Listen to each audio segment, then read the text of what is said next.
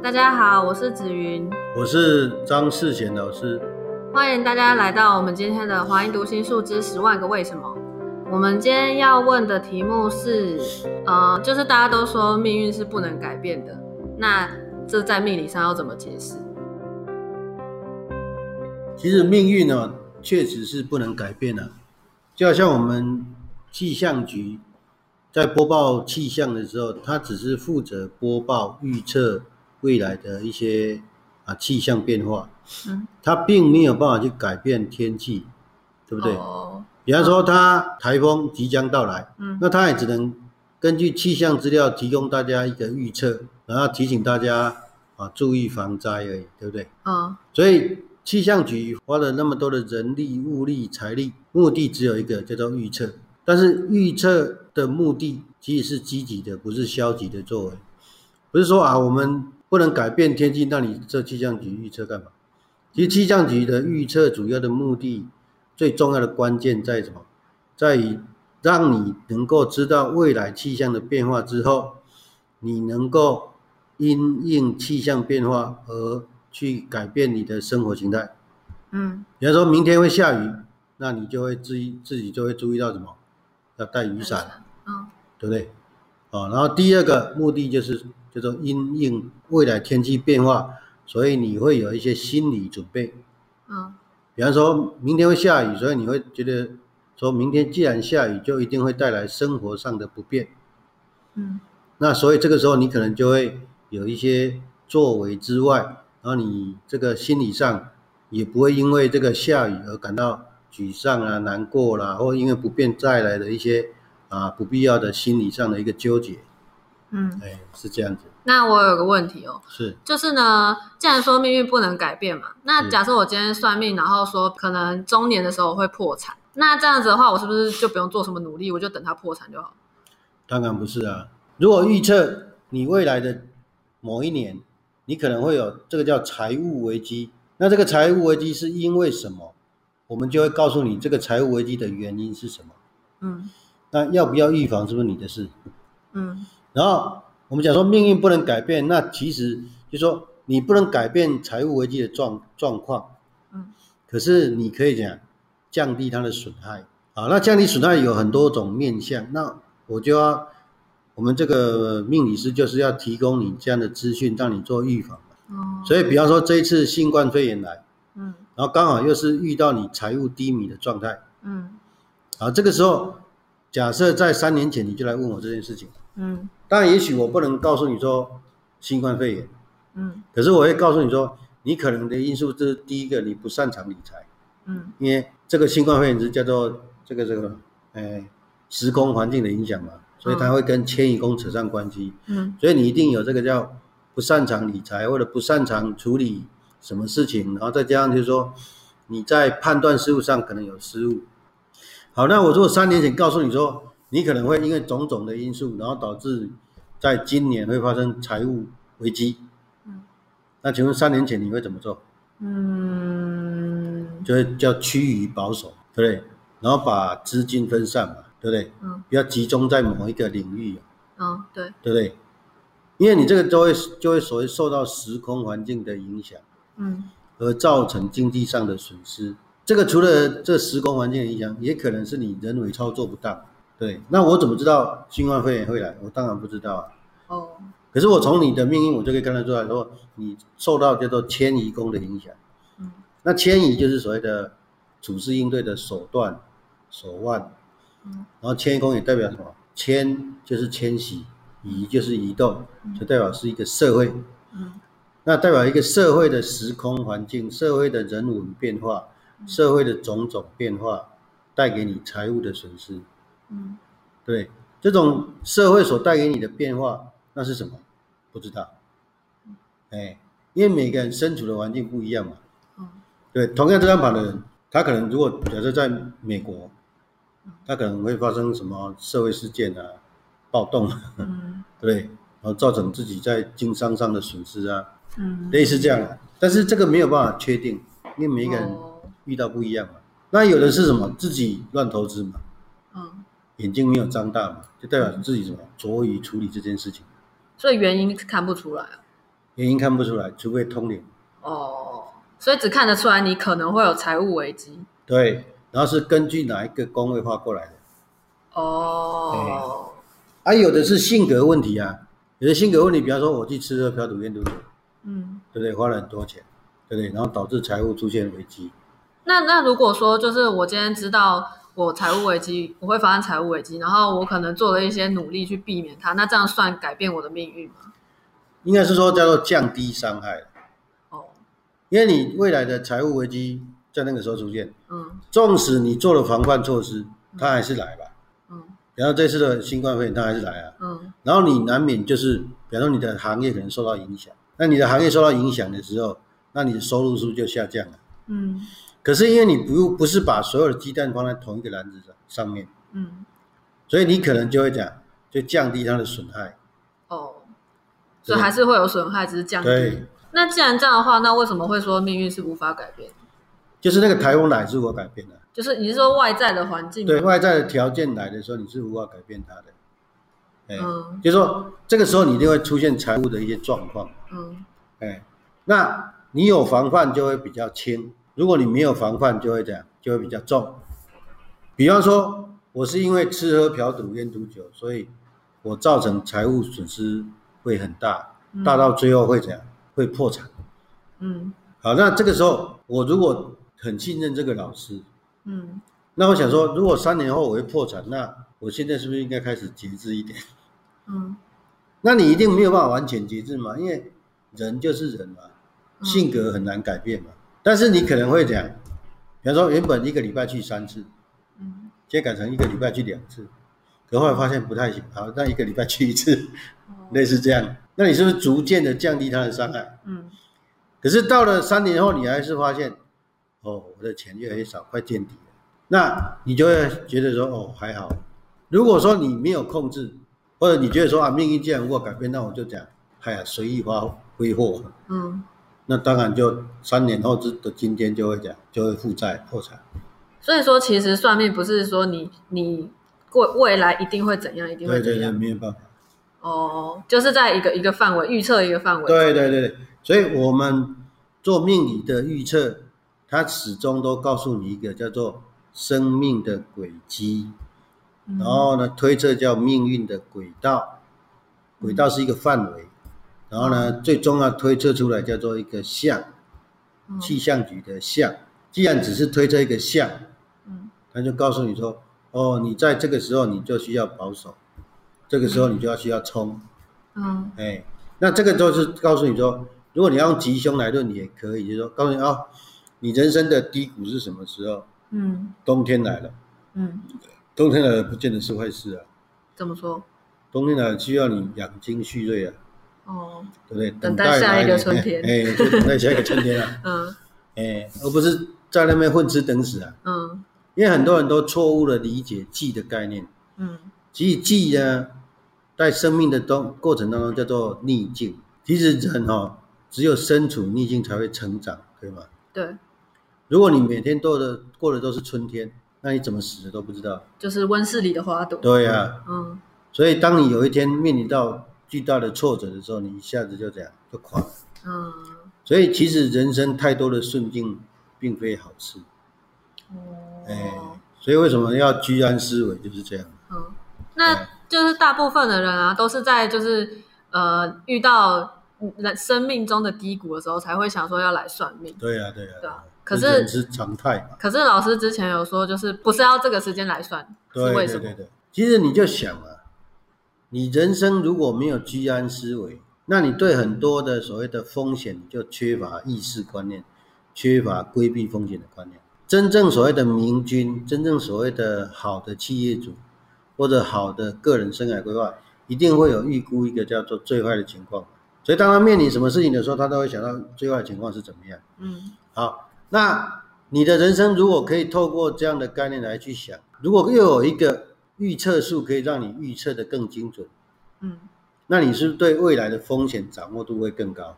嗯你希望你失败之后再来找找人来处理吧？就像说，你等你生病了要住院了，然后你才开始注意到要养生吗？不是，不是嘛？嗯而是说你知道你有这个机会得这个病，嗯那你是不是在三年前、五年前，甚至十年前就这样，可以早做预防，在你健康的时候就要预防。嗯所以我们不是常常常讲嘛，预防重于治疗，嗯对不对？对，因为等到你要治疗的时候，已经很痛苦了嘛。嗯那那时候有时候叫做不可逆，所以很多人来算命的时候，来论命的时候，其实都已经什么病入膏肓了。那那些人还有救吗？有的有救，有的没救。当然，很幸运的是，只要是来找我们梁氏飞星的老师啊，嗯基本上都有救，哦。因为我们都可以找到他人生希望之所在。哦。哎，这是我们最棒的地方，嗯。不是算准就好，只要找到他希望之所在。嗯哎，那你人生有了希望，你是不是就跟讲，可以朝这个方向去努力去奋斗，嗯。对不对？对，那就会解开你人生的一个啊这个这个困顿的一个问题哦。所以，如果你可以及早在你人生顺境的时候，你就来论命，嗯其实就告诉你一件事：你这个人一定将来可以讲更好。嗯理由是什么？因为你已经有一个观念叫做居安思危的观念。因为我曾经算过状态很好的时候，他来论命，嗯哦，他那时候年收入已经几百万了。嗯然后买了两三间透天的房子。结果他来录命，我就问他说：“你现在已经这么好，你来录命干嘛？”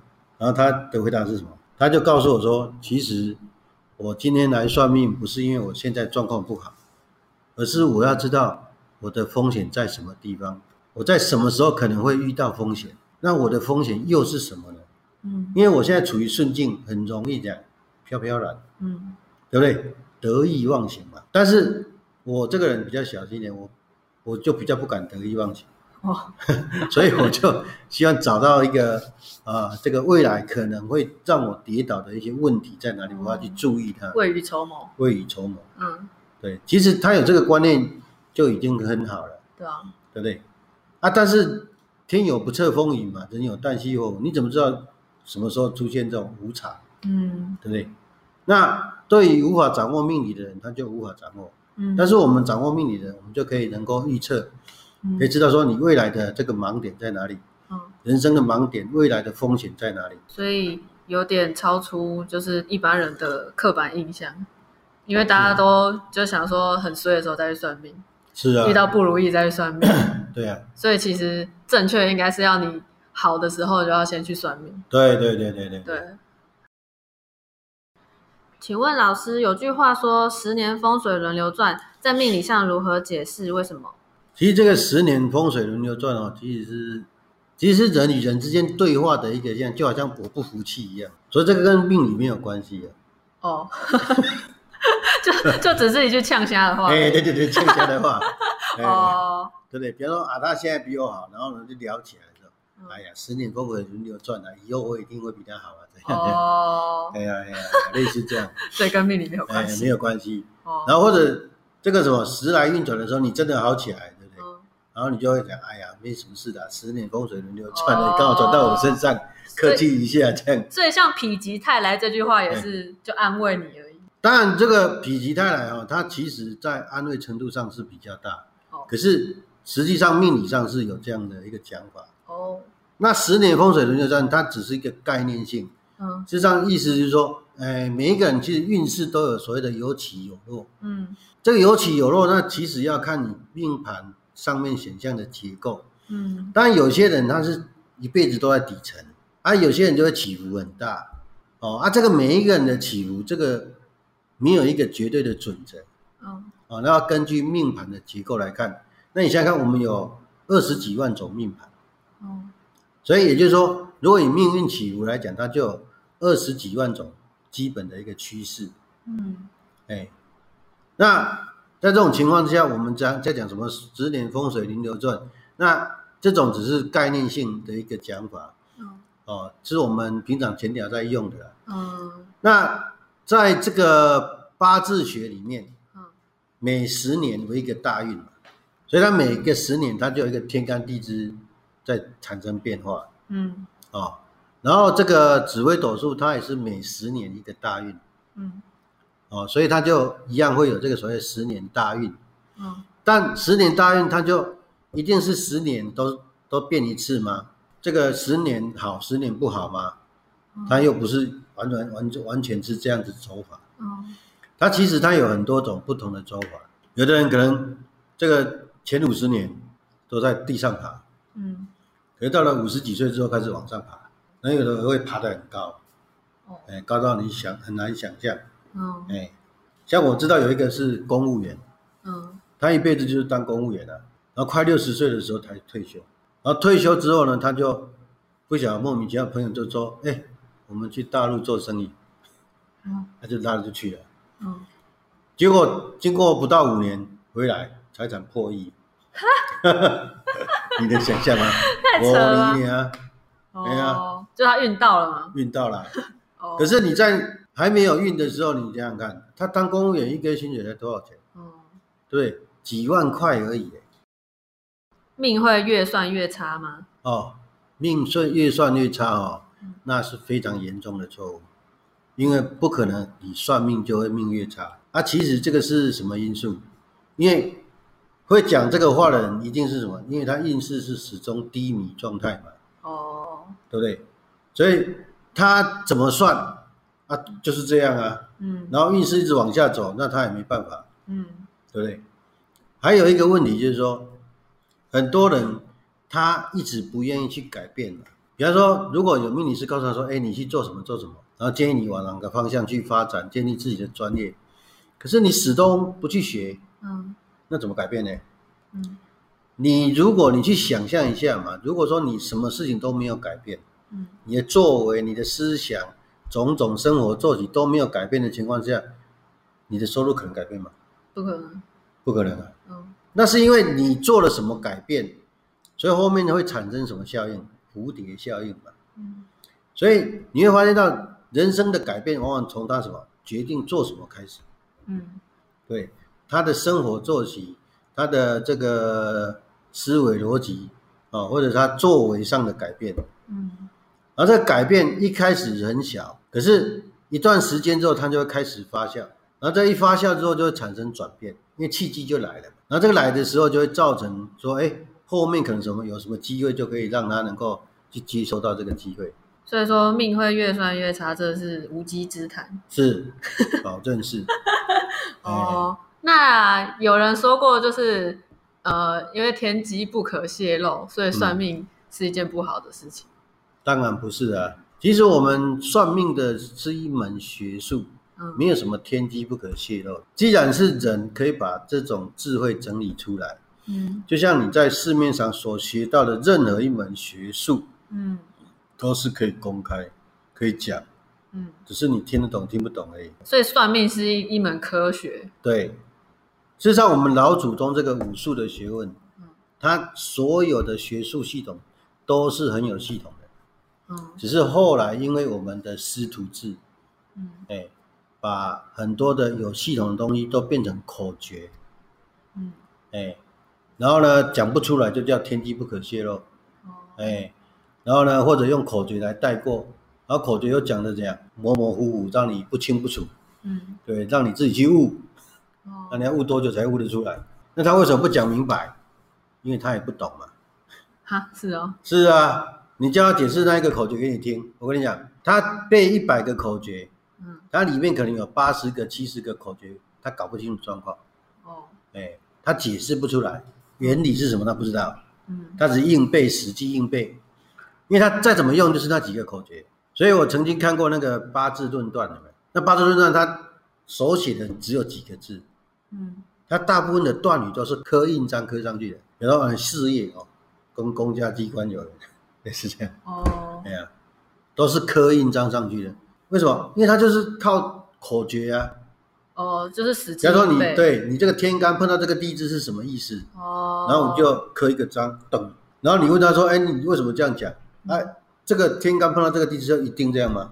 那他的回答只能说是，因为他不晓得怎么解释，背公式的感背公式啊。哦啊，难道同样一张命盘都做同样的事情吗？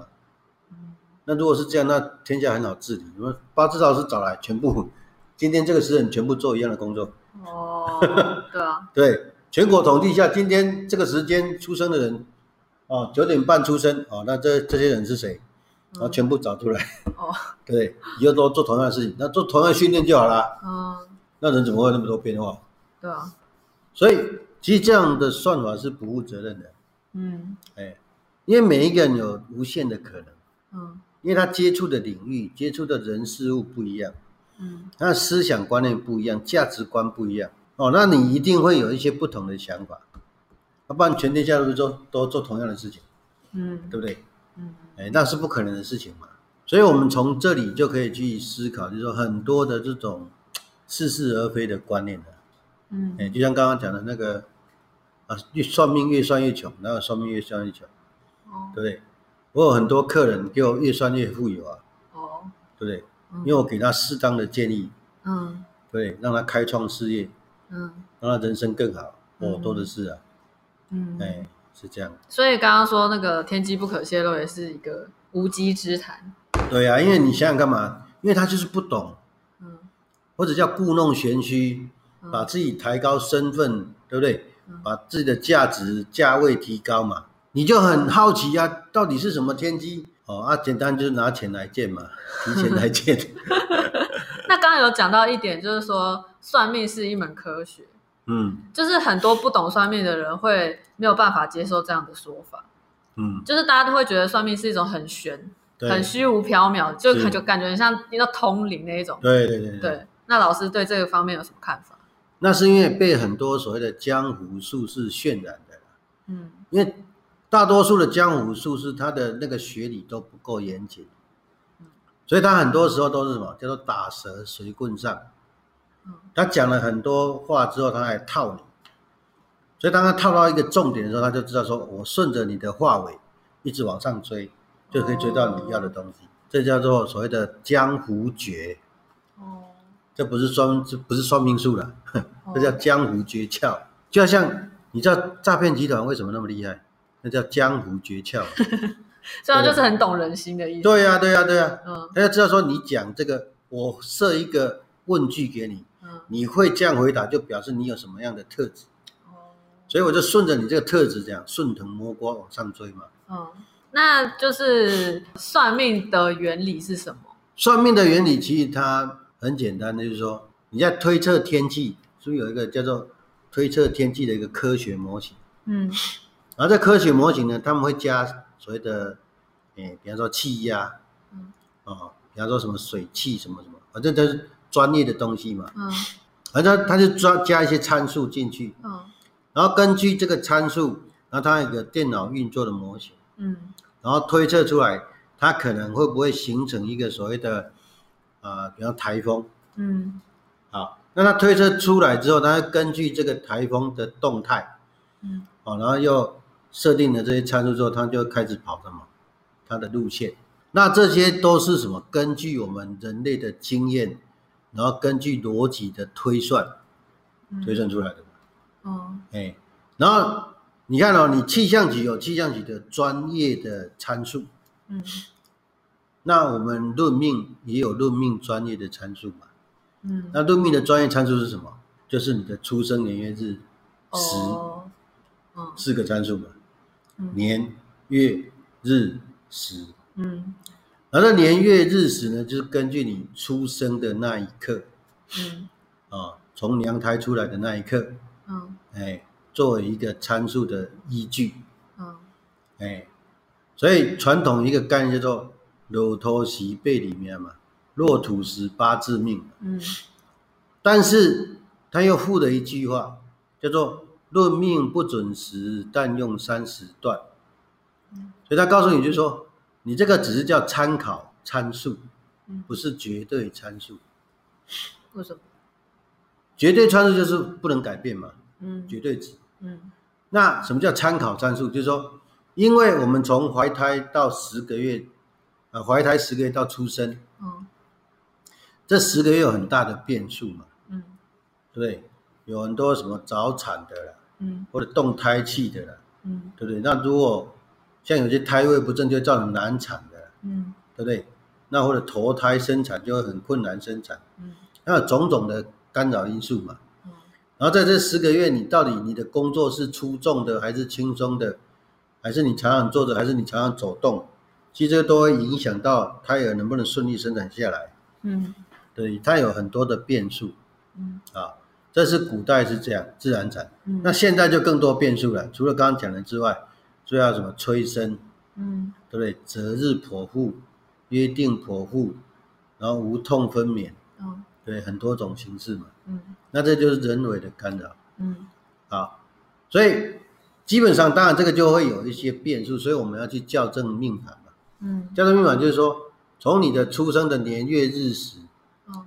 啊，然后去建立一个叫做运算模型。嗯。那这个运算模型呢，啊，目前来讲的话，比较盛行的有两种，嗯第一种叫做八字嗯八字学，第二种叫紫微斗数。那紫微斗数当然又分了很多派系了哈。嗯那我们梁氏飞星是最简单，就是只有十八个星耀而已。那如果别派的话，最多可以用到一百零八颗。哇塞，哎呀，所以光背那个就会背死掉。对？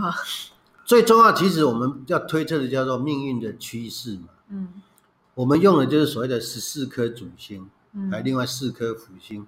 那这十四颗的主星就是决定命运的关键，嗯所以就叫主星嘛。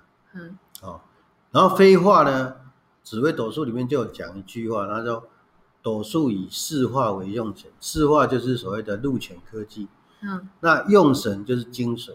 嗯所以斗数以四化为用神，就是告诉你，就是说我们梁氏飞星四化呢，它告诉你，就说就是说这个四化本身就是整个命运的关键嗯精髓嗯啊，主导命运的起伏，嗯主导。哎，那其他的就是叫做旁枝末节。我们一般人认定认知的科学，就是会有一些什么、呃公式啊之类的，或是要做实验啊，然后就是眼睛看得到，然后真的看得到那个数字，真的摸得到的那一种。可是像就是算命这种比较玄学的东西，嗯，那为什么有资格说它是科学？这个时候我们就要从梁氏飞星的这种所谓的学理模型来论。嗯。梁氏飞星哈、它它的基础建立在就是说，它有十二个宫位，嗯。然后宫位你听到名称，嗯。你就知道它的含义，嗯。所以叫文明之意。然后用四化的连接，四化就是所谓的禄权科技。对，那禄权科技其实这个就是用春夏秋冬的意念来想。嗯。好，所以你就想一个很简单的概念，就是说哦，比方说田宅化禄到命宫，好，所以像这样的田宅宫化禄入命，就代表说有一天我的家会带给我快乐，嗯。对不对？然后这个田宅的这个这个相应的其中一个就是所谓的财产。嗯那第二个呢，这个财产它可以变成物质生活，嗯物质生活得到满足快乐。嗯，那如果你不愁吃穿，你个性上会不会比较安逸？会。会吧。嗯。所以田仔入入命的人个性上就会比较安逸知足，嗯。对物质生活的追求嗯。就不会那么高。所以像这个梁氏飞星，它讲的是一个透过我们文字上的描述，嗯它就可以很清楚让你知道说，诶，这个情况的来龙去脉。我们刚刚讲的田宅化禄入命，那田宅是田地家宅，禄在中国人的字眼里面，禄是好的还是坏的？好的好，田宅化禄入命，就代表说这个家这个田宅嗯带给我快乐嘛，嗯命宫代表我，那田宅带给我快乐，所以你现在只要设定说这个田宅是什么定义，那它可能有十个或一百个定义。那我们现在讲单一个定义好了，嗯啊，单一个定义，我们讲说财产，财产带给我快乐，那请问一下你会不会缺钱？不会不会缺钱，那你的物质生活好不好？好好，这就是我从这样子的解释，你是不是就可以理解？嗯那这个就是所谓的科学化或逻辑化的一个推理方式。我讲的时候需不需要讲得很玄？不用一点都不玄，对不对？嗯。而且是不是很科学的、很学术理论的推论？嗯。所以你看哦，他只要把这个定义讲清楚就好。嗯，那我想要总结一下刚刚讲的好，东西，就是我们刚刚是在讲说算命是一种科学，然后它背后的原理嘛。然后刚刚听到老师讲的，就是要先把先把宫位跟星耀那些定义好，对，对然后我觉得，如果是用那个数学去比拟的话，嗯感觉就是你先把数字跟运算法则先定义好，哎，对对对，然后把它们全部拼凑在一起，就得出一个结果，这样。没错，完全正确，所以，所以算命就是跟其实跟数学的道理是一样的，完全一样。就是一个逻辑推理的概念。对对对对对，所以不需要会通理，你只要逻辑推理够好就可以学算命。是，因为你就是很清楚的把宫位、四化、星耀定义清楚，对，然后产生这个连结，靠四化做连结，嗯。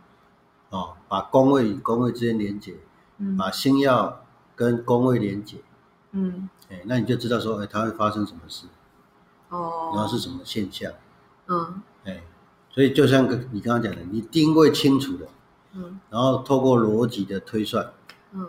你就可以掌握它这里面的连结是什么意思。哦。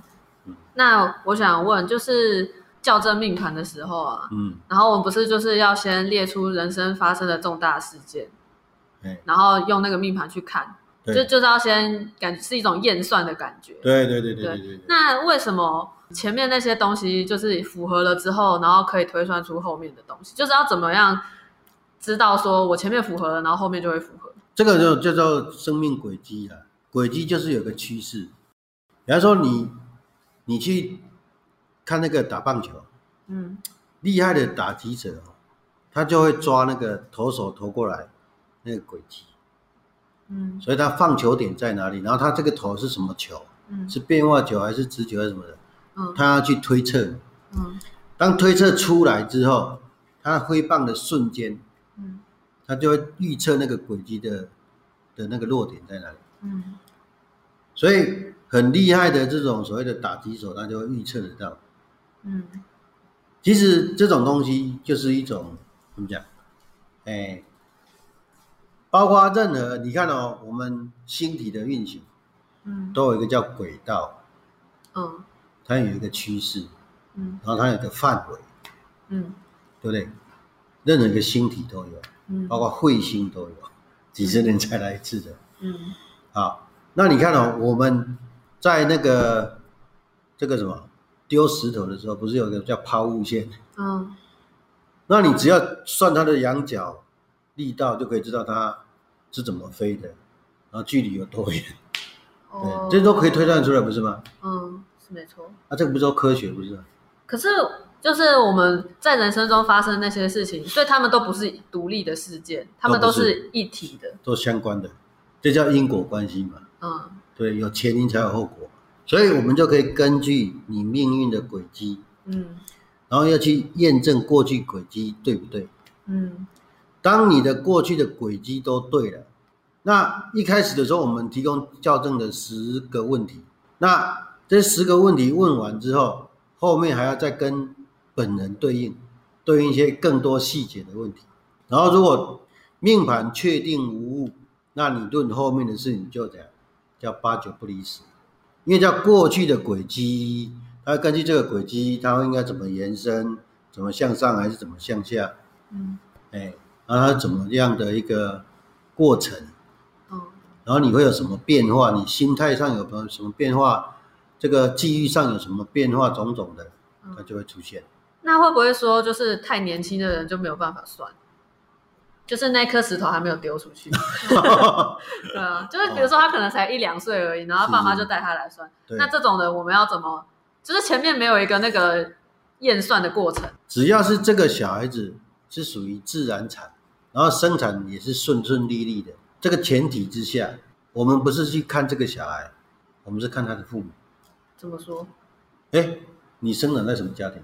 你爸爸是谁？哦你妈妈是谁？就是从他的背景状况对先去推，对，去理解嘛。嗯嗯嗯哎，因为他的个性什么你都抓不到啊，嗯对不对？有的刚出生他就来算了、论命的话哈、如果要论得很精细，比方说你可以用一每年来论一次，来做一个更细部的了解，嗯，哦，不是只有针对流年，嗯当然针对流年也可以，但是可以论什么？你人生的疑惑。那老师刚刚有讲到一个，我觉得蛮有趣的，就是每年都要算来算一次。嗯，就是一般人的印象中都是可能你一生算一次就好了。八字的话，它有所谓的批流年的，但批流年它其实也是流于形式的一个批法，嗯它并没有解决你心中的疑惑啊。嗯因为八字他们批流年或写命书，它其实都是一个结果论，但是我们梁氏飞着重的在什么过程，而不是结果。为什么不是着重在过结在结果呢？啊，那命运又不可以改变，那你知道结果干嘛？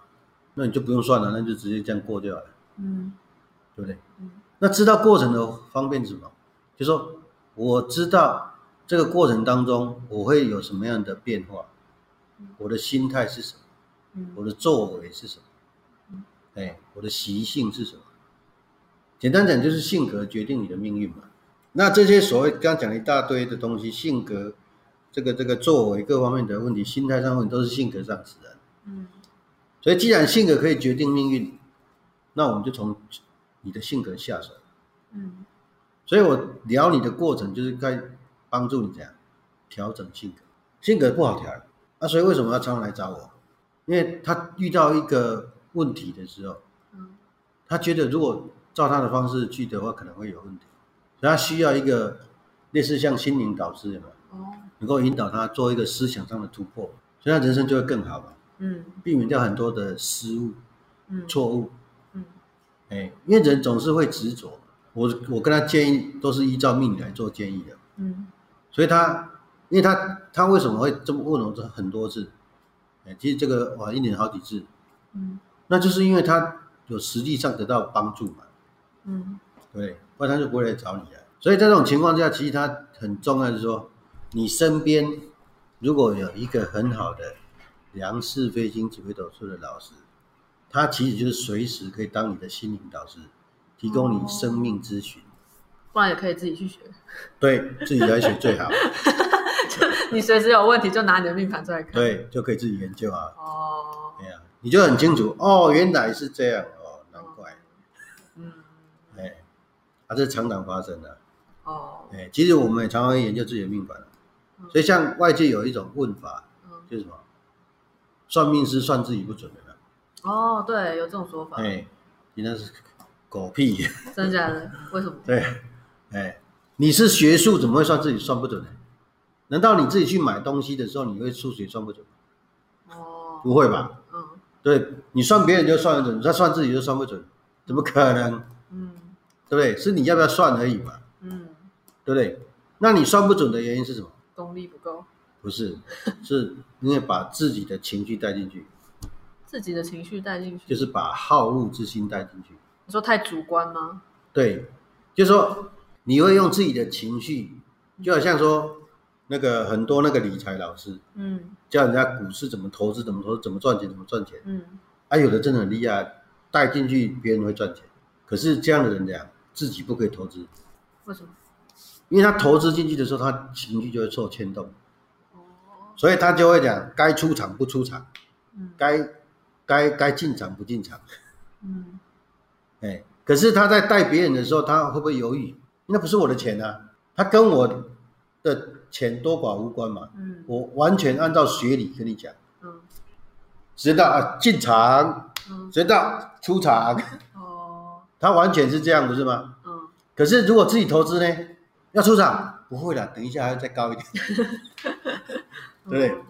再等一下再要高一点，嗯。结果呢，啪下来，完蛋。我有学生这样玩，他是理财老师，嗯。我说哦，你绝对不能投资，你只要一进场保证败。然后他问我，可是我叫人家进场都赢哎，哎，不然你试试看。哎，他就回答说不用试，我已经花五百万去试了，是啊，所以他已经赔过了。对他已经赔过了。哦，对啊，那我们今天的节目就到这边，谢谢大家收听，我是华银读心术十万个为什么，大家下次见，拜拜